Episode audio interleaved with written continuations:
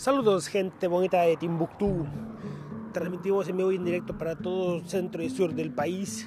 Eh, México, Estados Unidos, Canadá, algunas partes de Rusia y estamos tratando de instalar eh, unas nuevas tecnologías para lanzar nuestra señal al espacio.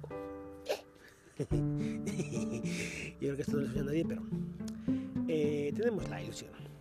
Eh, estamos eh, tratando hoy un tema, bueno, en esta ocasión o esta intervención, un tema de, gran relevancia que es la BOA. Es la BOA. ¿Qué es la BOA? Es el bloque amplio opositor al ciudadano presidente Andrés Manuel López Obrador.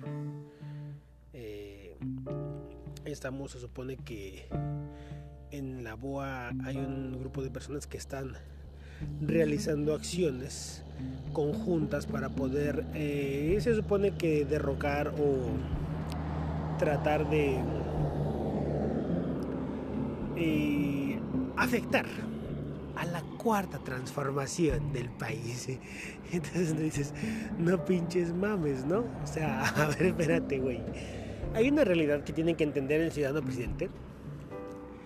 Eh, siempre ha existido la oposición. Es, es un bloque que tiene la finalidad de, de, ser oposición, válgase la redundancia, ¿no? De oponerse a los mandatos del gobierno. De lo contrario, habría eh, no, no, no anarquía, habría una monarquía y no se puede no, no puedes funcionar o no puedes gobernar una república democrática bla, si no tienes un bloque opositor. O sea güey tiene que existir no mames Andrés o sea espérate cabrón. Quieras o no siempre va a existir la boa es la boa y entonces ay, yo no entiendo cuál es el drama del ciudadano presidente si él durante muchísimos años, o sea, bueno, hasta el 2018, que fue cuando ingresa al gobierno, fue la oposición. dices, güey, espérate, o sea, has sido oposición toda tu vida. ¿Por qué ahora te pones de niña? De que, bueno, ni de niña, porque hay niños más valientes, ¿no? De marica, de que, ay, hay una oposición que me quiere afectar. No seas mamón, güey, la oposición siempre ha existido todo el tiempo, todo el tiempo, toda la vida ha existido la oposición. Entonces, ahora, resulta que los que dice el señor Peje, que son la oposición, que está... Yo no entiendo, hace días decía o hablaba de la oposición moralmente derrotada. Y eso es lo que todavía la chairiza trae ahí. La chairiza son los que siguen a López Obrador. Quieren o no van a ser chairos el resto de la vida. Entonces, los amlovers o los chairos son los que decían de, de la oposición moralmente derrotada. Si la oposición está moralmente derrotada, ¿cómo puede ser una boa? ¿No? O sea, a ver, güey, espérate. O sea, o es un bloque opositor amplio moralmente derrotado. si está derrotado, ¿por qué le haces de pedo? ¿Por qué lloras, chingada madre? O sea, ay, Dios mío. Bueno, difícil de comprender ciertas cosas, pero trataremos, trataremos de entender por qué Andrés Manuel López Obrador le tiene miedo a la boa. Tu, tu, tu, es que es estupidez. Hay, hay, canciones tan arraigadas en la cultura que cada vez que dices alguna palabra se repite, ¿no? Es como cuando platicamos y dicen que azúcar, y dices flores y muchos colores. Ay, no mames, o sea, es el intro de las chicas superpoderosas. Sigue es una mamada, pero se queda arraigada en la cultura, entiendan esa parte. Bueno, la oposición siempre va a existir. Es un método de balance o contrapeso del gobierno.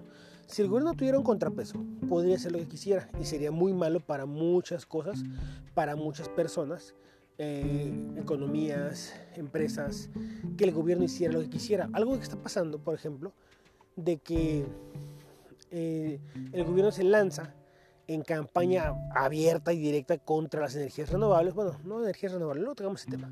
Las energías limpias, eh, las energías e-, ecológicas. La obtención de energía eléctrica a través de fuentes ecológicas. Esa es la realidad o la forma correcta de decirlo.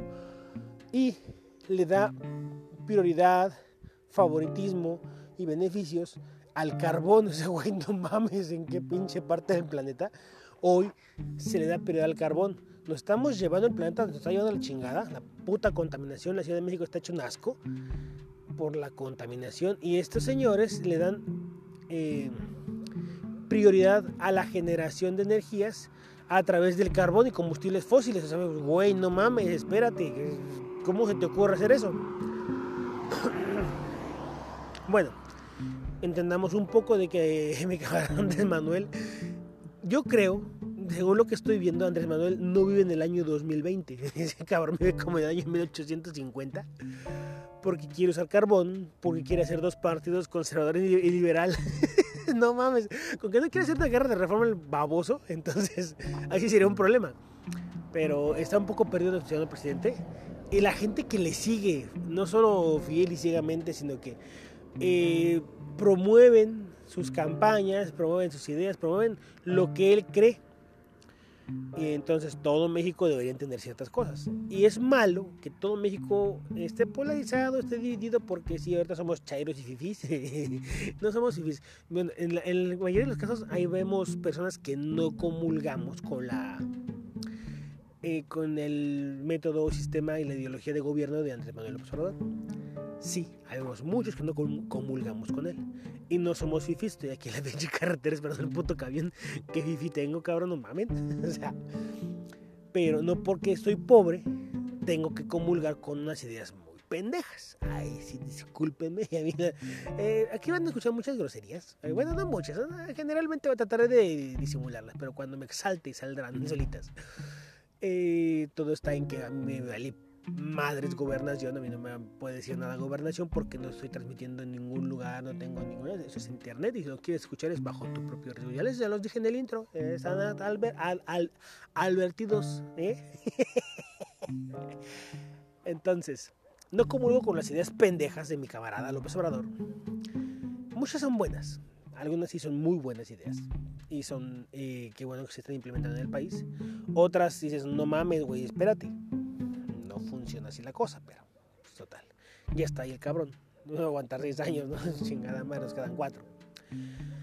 Y dentro de todo lo que, lo que tenemos, si México está polarizado por la forma de gobierno, todos estamos, digamos, de un lado y del otro, pero si no hubiese una posición o una, un contrapeso, esto que está pasando de el ejemplo que le de las energías limpias podría ser en todo, en, todos los ámbitos de la vida nacional. Puede ser desde la educación, podría ser desde hoy con están los, la, seguridad, que se, exige al, al, presidente que pues cambie su estrategia de abrazos, no balazos, no mames, güey. O sea, sí, está bien, no hay balazos, pero pues tampoco con abrazos, no te pases de lanza. Entonces no se pueden abrazar, no chingues, ya ahorita pues tenemos que replantear la estrategia, ¿no? Que no nos podemos abrazar. Y eso es lo que se exige al gobierno que cambie y es obvio que debe haber un bloque amplio opositor. y si amplio, el bloque es amplio, significa que está haciendo eco y es muy grande, que es una oposición grande y que ya no está moralmente derrotada como decía López Obrador o que tal vez nunca lo estuvo y que hoy sí le está haciendo mella al ciudadano presidente. Dice que que no quiero oposición, discúlpeme señor, pero siempre va a haber oposición y sobre todo cuando sus tácticas de gobierno no son las mejores, se va a seguir exigiendo que se replanteen muchas cosas. Entonces, pues ni modo, señor presidente, se va usted a aguantar con la BOA en su sexenio, en su gobierno y en todos los se va a encontrar la BOA. Es un bloque amplio, sí, sí es un bloque amplio, hay mucha gente descontenta muchos grupos de empresarios y no se lancen contra los empresarios. Primero, y yo les invito, sean empresarios. Cuando seas empresario y pagues tus impuestos, entonces te lanzas contra el empresario para ver si es cierto que opinas lo mismo hasta que seas empresario. Entonces, eh, no hay forma de decirle al señor presidente que pues todo está bien, que todo es perfecto. No. Si hay un bloque amplio opositor, sí, sí estamos en descontento con su forma de gobernar y se seguirá. Y gracias a Dios, espero que ese bloque amplio se establezca, crezca y se dé, eh, consolide para el 2021 cuando viene la revocación de mandato. Buenos días.